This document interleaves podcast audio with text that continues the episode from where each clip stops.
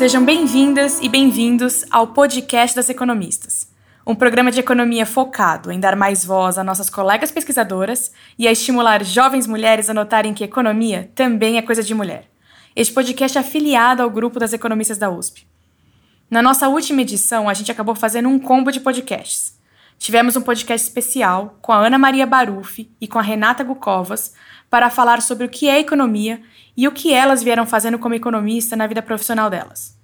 A gente também falou com a professora Elizabeth Farina sobre a trajetória de vida dela e sobre economia sustentável. Hoje, a gente vai ter a nossa primeira convidada estrangeira para o podcast, a professora René Bowen. Eu vou fazer a apresentação dela mais abaixo, mas antes disso, adianto que o podcast foi gravado em inglês, mas que a gente possibilitou a transcrição traduzida em português no nosso feed. Então, se o seu inglês não está 100% ainda, não tem problema. Aproveita esse podcast para praticar. Como sempre, a gente segue aqui mostrando que a economia é uma forma, um conjunto de ferramentas que pode ajudar na compreensão desse mundo tão complexo que a gente vive. E é um conjunto de ferramentas que pode ser usado por todos nós. E hoje não vai ser o inglês que vai ser o impeditivo para expandirmos os nossos horizontes em economia. Eu sou a Laura Carpusca, pós-doutoranda na Fundação Getúlio Vargas em São Paulo, e eu sou a sua entrevistadora hoje. A René Bowen é professora de economia na UC San Diego, nos Estados Unidos, e ela é diretora do Centro de Comércio e Diplomacia da universidade. Antes, ela foi professora em Stanford, consultora do Banco Mundial e analista do Banco de Investimentos do JP Morgan. A área de pesquisa dela acadêmica hoje é economia política, teoria microeconômica e comércio internacional. Então vamos lá. So René, thank you very much for accepting our invitation. You are actually our first international guest, and we are very excited to have you here today. I have tons of questions and things that I would like to discuss with you, but I want to kick in with a question that we usually ask our guest speakers. Why did you choose economics? Uh, thank you for having me, Laura. Uh, I'm delighted and honored to be your first international guest. Um, I think uh, the project that you're working on uh, to encourage women in economics is absolutely phenomenal, and I'm, I'm really pleased to be able to uh, participate in this. Um, I will have to say that I did not start out with the intention of being an economist, um, and certainly didn't start out with the intention of being uh, a microeconomy uh, economist and theorist. Um, uh, but I did. Uh, I did follow advice uh, very well early in my career, uh, and that led me to this place. Um, so, if I had uh, one bit of advice for your listeners, uh, it would be to just listen carefully to people who know more than you. Um, uh, so I started out. Um, uh, I'm originally from Jamaica, a developing country, uh, and as probably your listeners uh, will uh, be familiar with, looking at around at a developing country, uh, there are a lot of economic problems that are quite obvious. Um, what was not obvious to me living in Jamaica is that. as a woman and as an economist, I could really have a huge impact on that. Uh, I later discovered that as I um, sort of made my way uh, through uh, undergrad studying civil engineering. Uh, and then spending some time at the Inter American Development Bank, uh, some time at the World Bank, and some time at JP Morgan in New York City. Um, it was only then that uh, I finally came to my senses and, and realized that a PhD in economics was probably the right path for me you mentioned about uh, thinking about making an impact, right? Were there moments in your career that you doubt about making an impact, or when you really felt that okay, I can really make a difference if I follow this path? Absolutely. Um, I I think every uh, everyone uh, faces doubts uh, at all points in journeys. Um, and um, particularly as an academic, um, uh, when you're doing a PhD uh, and you're doing your research, um, you really do have to take the time to be careful, to uh, do the background reading, uh, to do your analysis carefully. And sometimes that really gets you down into the weeds of, uh, of whatever methods you're using statistics, um, game theory. Uh, and every once in a while, you sort of pick your head up and wonder how, how are all these equations going to help me understand uh, the real economic problems that are out there in the world? Uh, how are these equations ever going to help me understand um, uh, what it is we need to do about uh, things like poverty or inequality? Um, uh, and those are the moments where I had that that bit of self doubt. Um, and again, those are the moments where it's really great to have good advisors uh, and supporters and mentors who've been there and who can help you through those moments of doubt. Uh, so I had really wonderful advisors along the way, uh, starting uh, with my PhD advisor, Roger Lagunoff at Georgetown University. Uh, he really helped to keep me on that path and reassured me uh, that this was a path that would get me uh, ultimately to where I wanted to be, which is here. and I'm really excited that I and happy that I stayed on the path. That's very good to hear. It's very important indeed, as you said two times already, that we need listen carefully to people around us, especially if they have more expertise. Uh, that is important that we have uh, people that are going to guide us through our, our own journey. So, one of the ideas of the podcast actually is to provide also this kind of virtual networking, let's say, so we can connect with people that can provide us some guidance. And I'm sure that today you are providing um, a lot of your, your experience and guidance to young uh, female economists to be, hopefully, uh, that are listening to us today. You mentioned a little bit about your work, about research. So let me jump actually to a question related to a working paper that I saw you are working with other two colleagues, Simone Galperti and Daniel Dmitriev, in which you guys are discussing polarization in a social network environment, like on Twitter, for example. You mentioned that news curation can mitigate polarization. So I would start asking you that if you want to mitigate in your model, polarization is a bad thing. So I would like to ask you how is that? Why polarization is bad? And in in following up with that, I would ask you why this result matters in theory and if you see any way in real life for us to implement this in terms of curation of news. Right. Um, so this is a really important question, especially now. Um, uh, in the paper, we really don't take a stand on whether or not polarization is good or bad. That's sort of not the objective of the paper itself. Uh, but there are certainly other papers uh, that preceded ours that um, point to um, uh, any sort of social division having um, uh, deleterious effects on economic outcomes, whether that's inequality, uh, whether that's growth, innovation, etc. Uh, so we take that as a starting point. Uh, and of course, it has clearly negative outcomes on uh, uh, on politics, resulting in gridlock, etc. Uh, so we take that as a starting point. Uh, and the question uh, that really sort of troubled us, us as theorists, uh, is how could it be uh, that polarization appeared to be increasing at a rapid pace uh, in the last, say, 10 to 20 years, even with the preponderance of information uh, being available uh, to people. And of course, this information is coming from uh, all the sources of uh, news that we can now access online, uh, whether it is your newspaper online or it is so through social media. Uh, either way, technology has really allowed us greater access to information.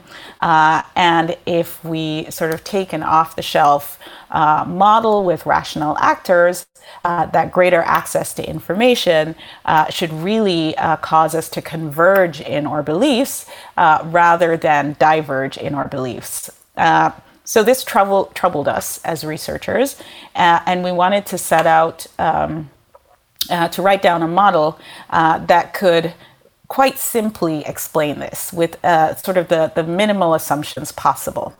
Uh, and that's what we, we did in this paper. Um, now, uh, the result, uh, so, so the result we find is that if we uh, assume that there are just minor uh, misperceptions in, uh, in, the, in how people think their friends access information, and that minor misperception would say, I read the newspaper today, but maybe there's a chance my friend didn't uh, then that minor misperception leads to uh, polarization.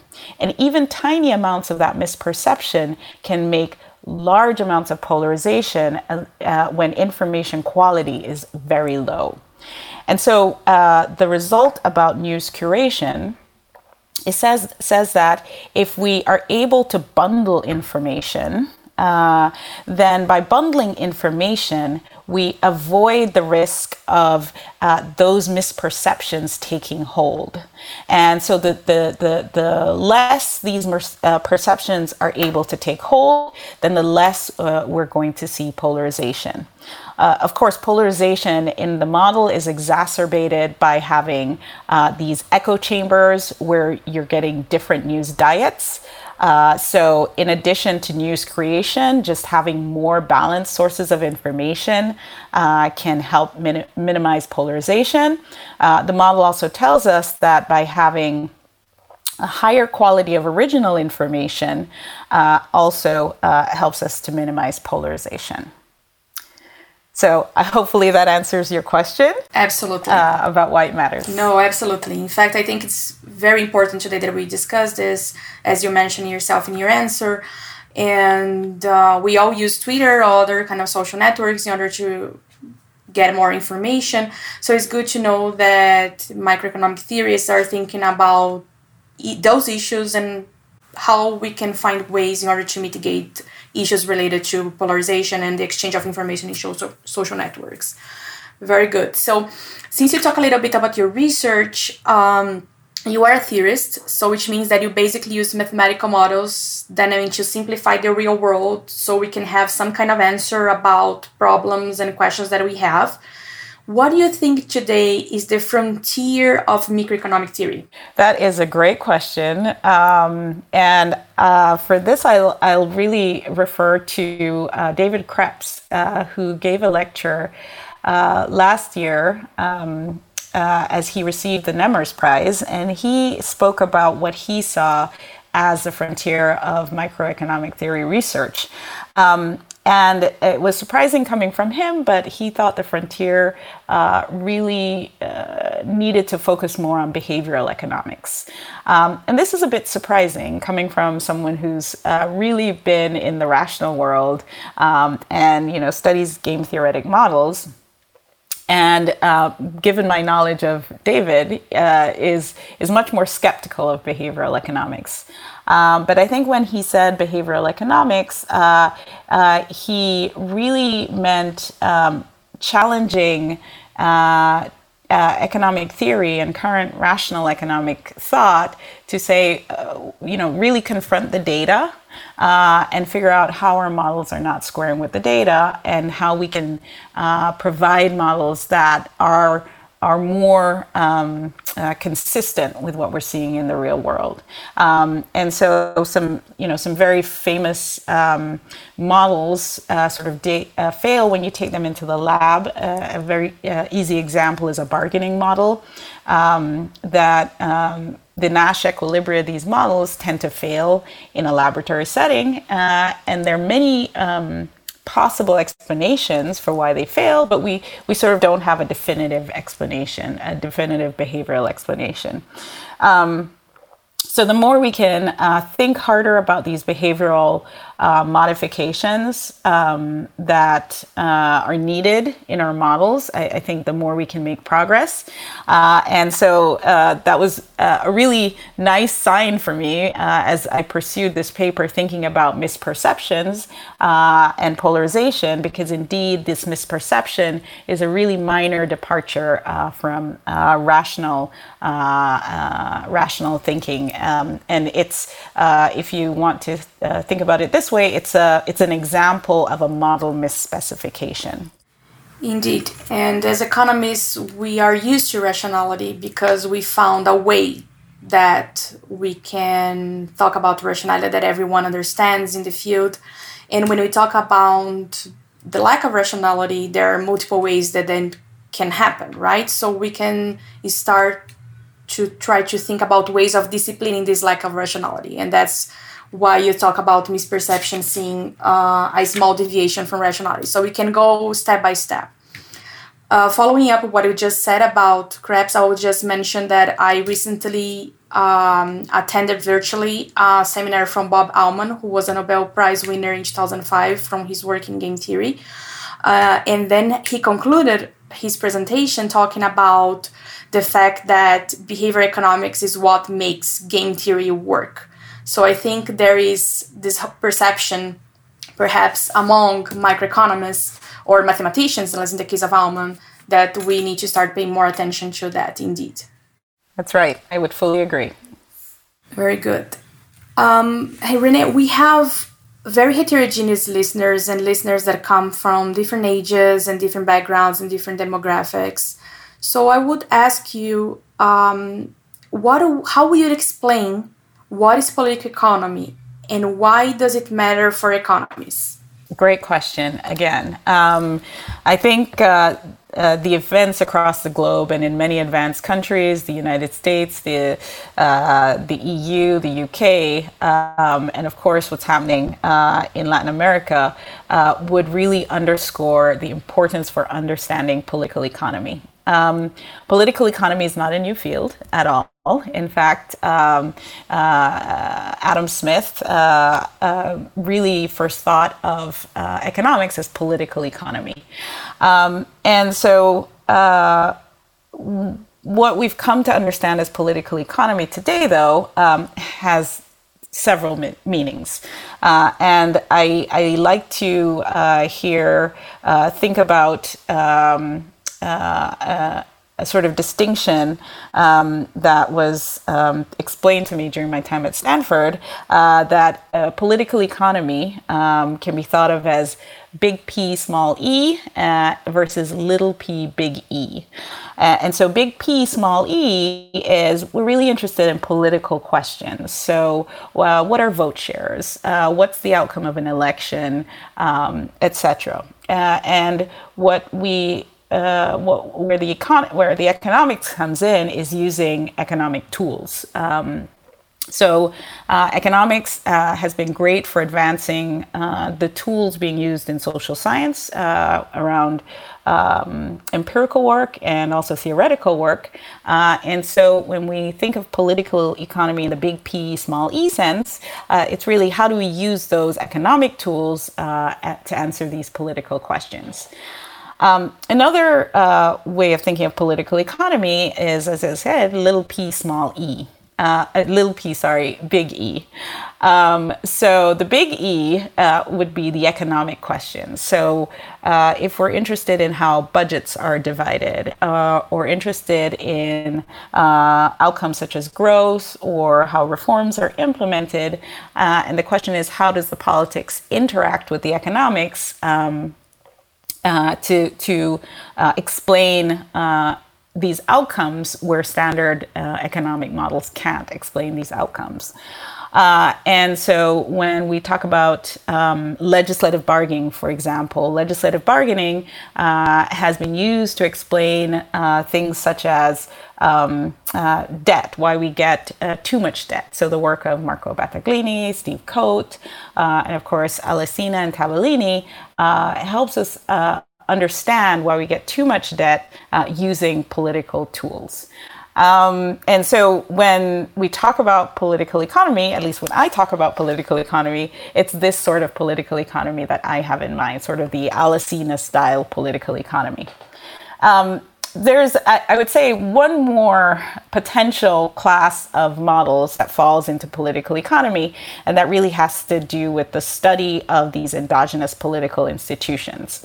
Um, that that uh, study of endogenous political institutions, as you can see, falls into both of the categories I just described. Um, uh, but this is sort of taking a broader view, uh, thinking about how we transition from democracy to autocracy, for example. And of course, this is largely related uh, to the work by Daron Acemoglu, uh, Jim Robinson, etc.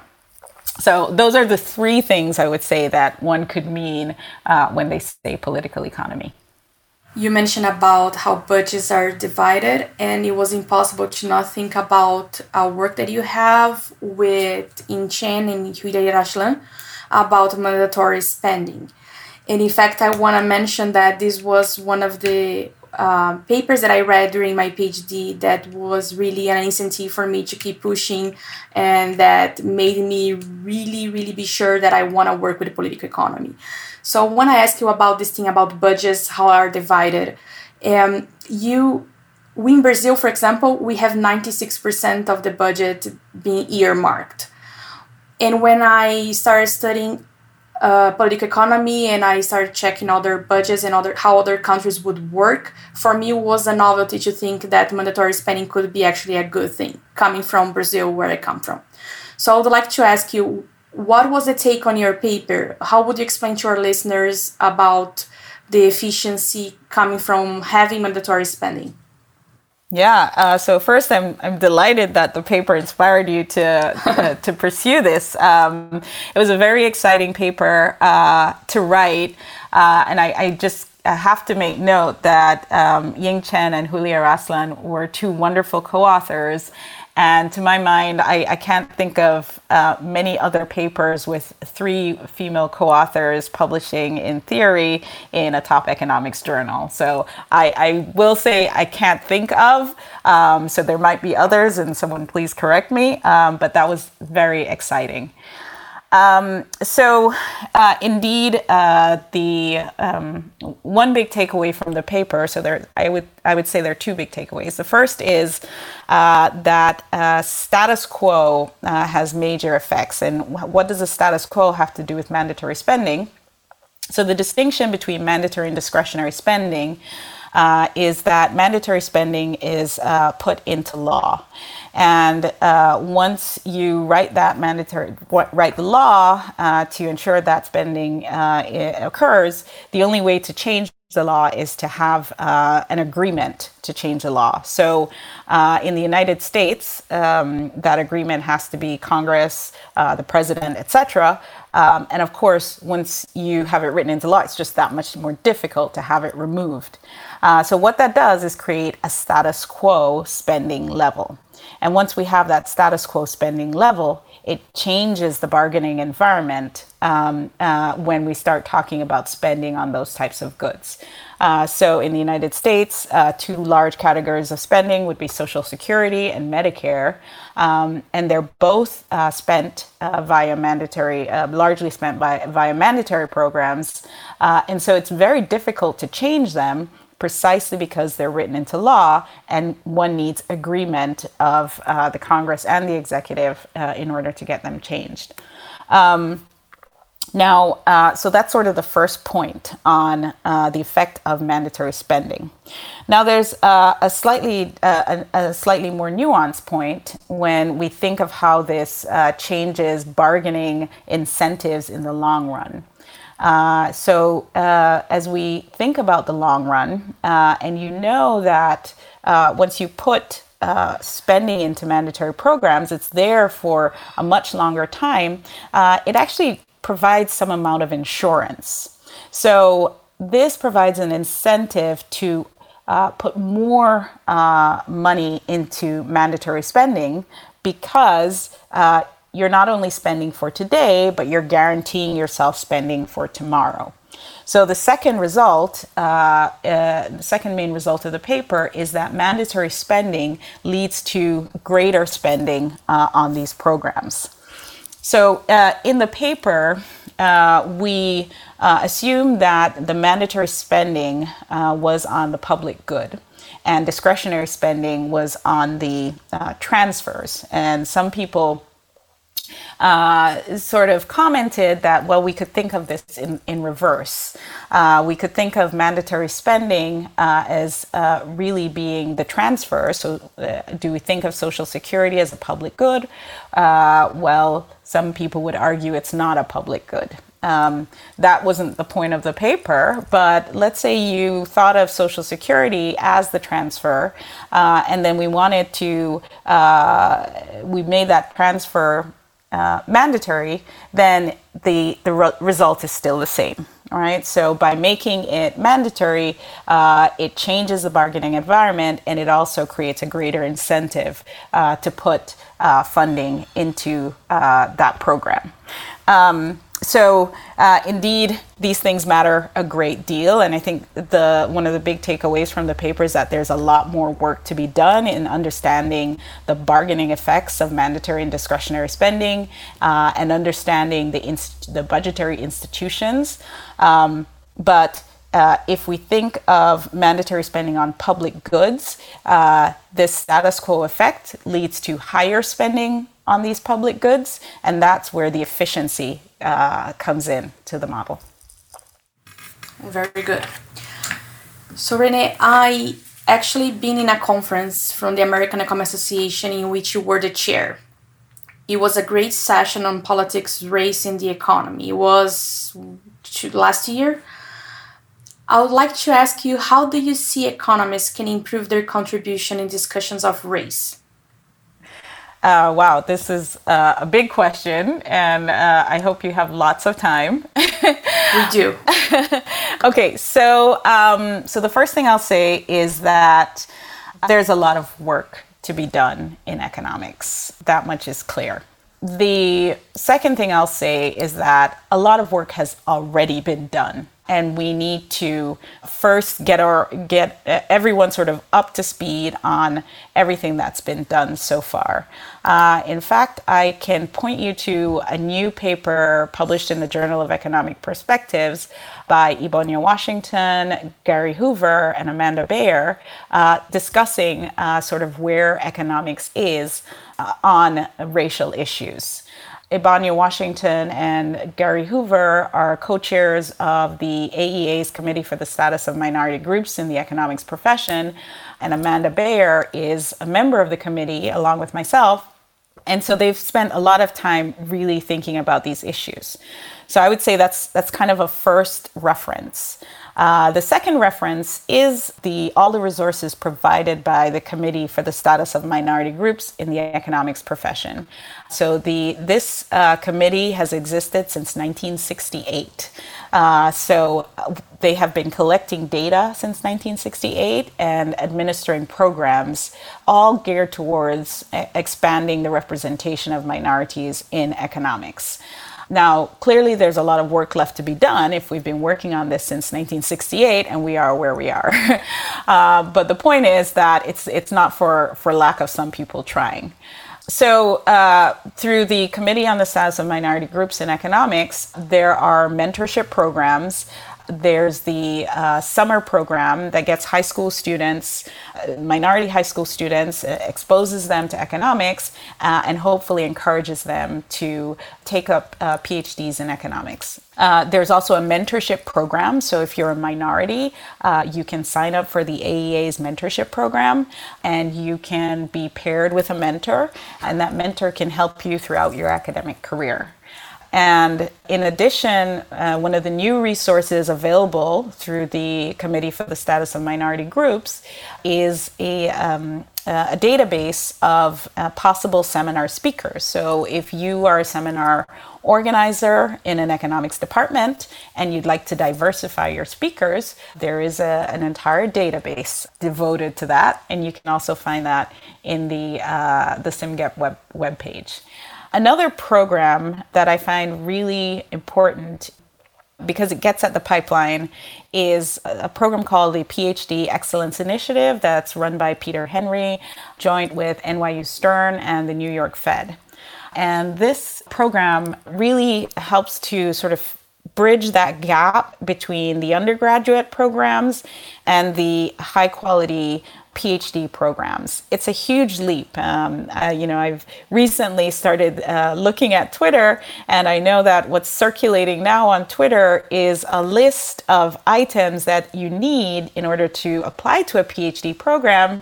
And the point being made is that how are you supposed to have all these things in place if you did not have a parent who was a professor or you simply didn't grow up in this environment, including uh, a long list of mathematics classes, experience um, in research, etc., etc. So indeed, there's there's a lot that diverse candidates simply don't know they need before they apply to a PhD program.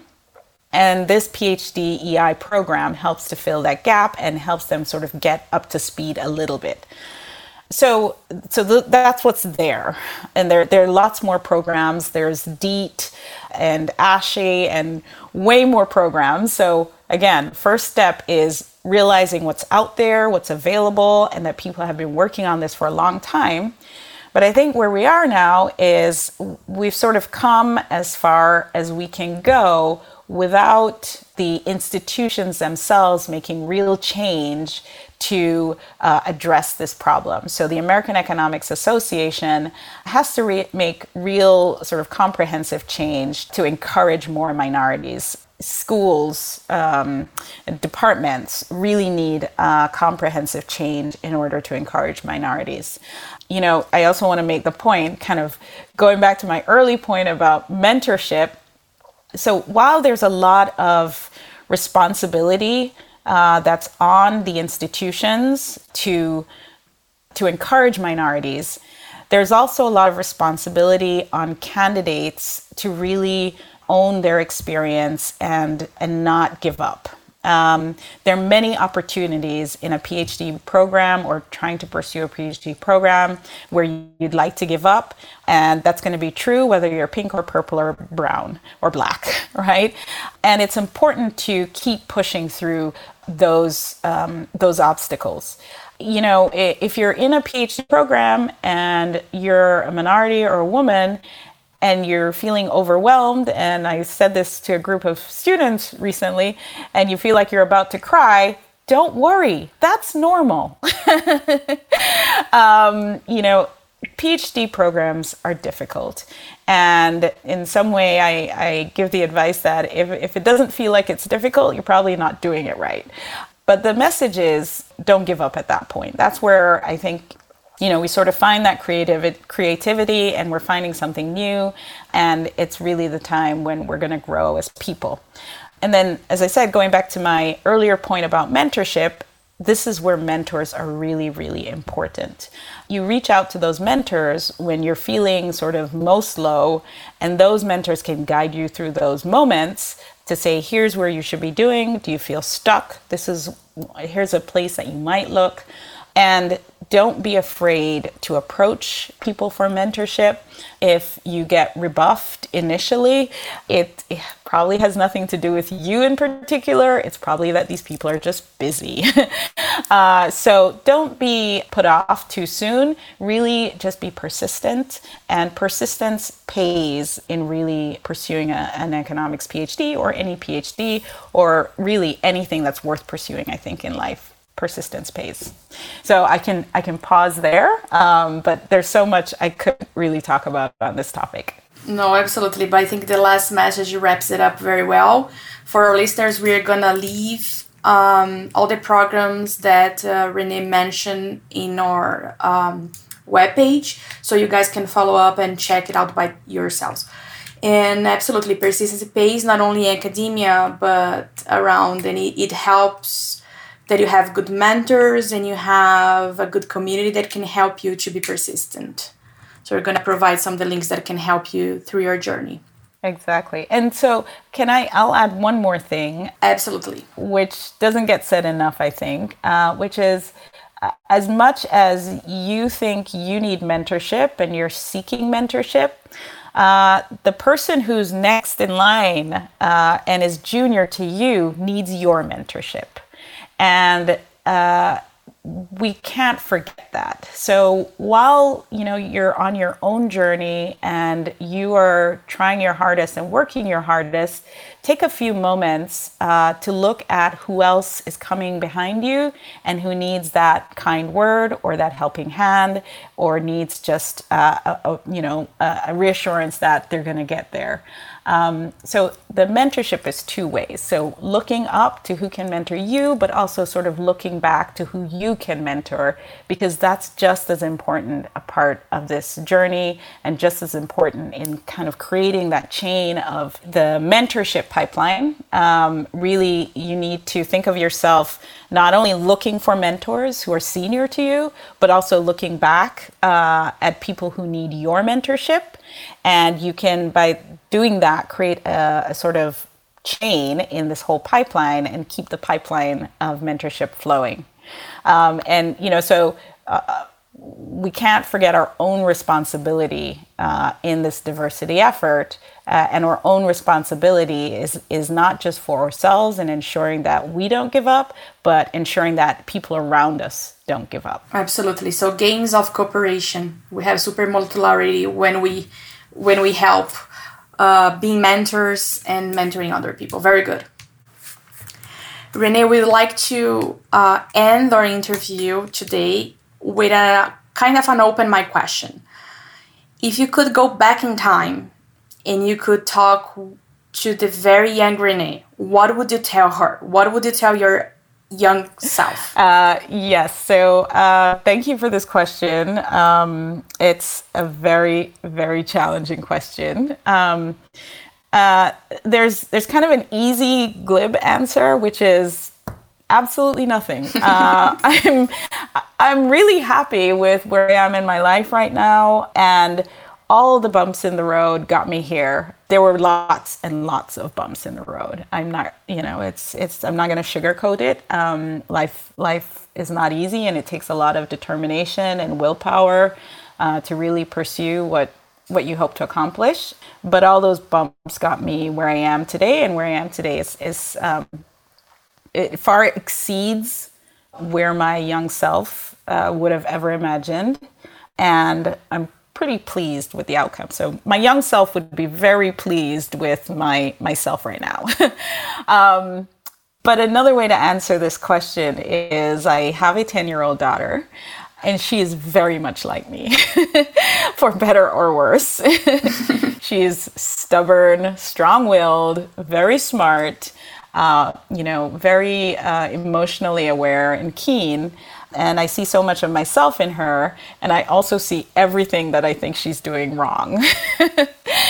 and I um, and I think you know again I, I, guess I can't say this enough times. My advice to her would be, please listen to your mother.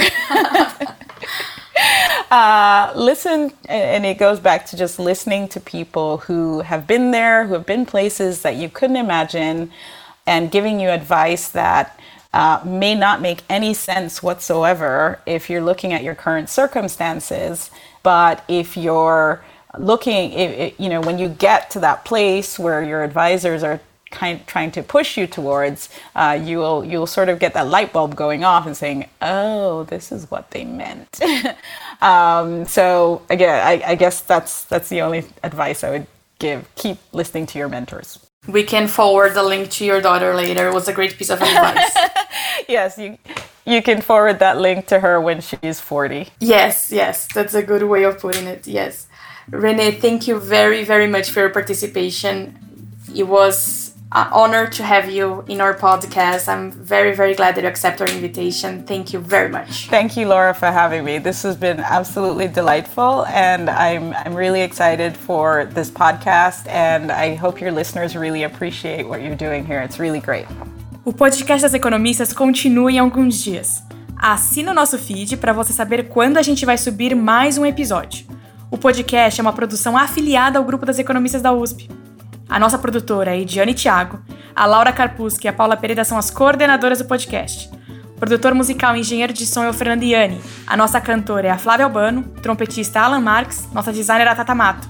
E as economistas são a Fabiana Rocha e a Maria Dolores Dias. Muito obrigada e até o próximo podcast das economistas. Assine o nosso feed.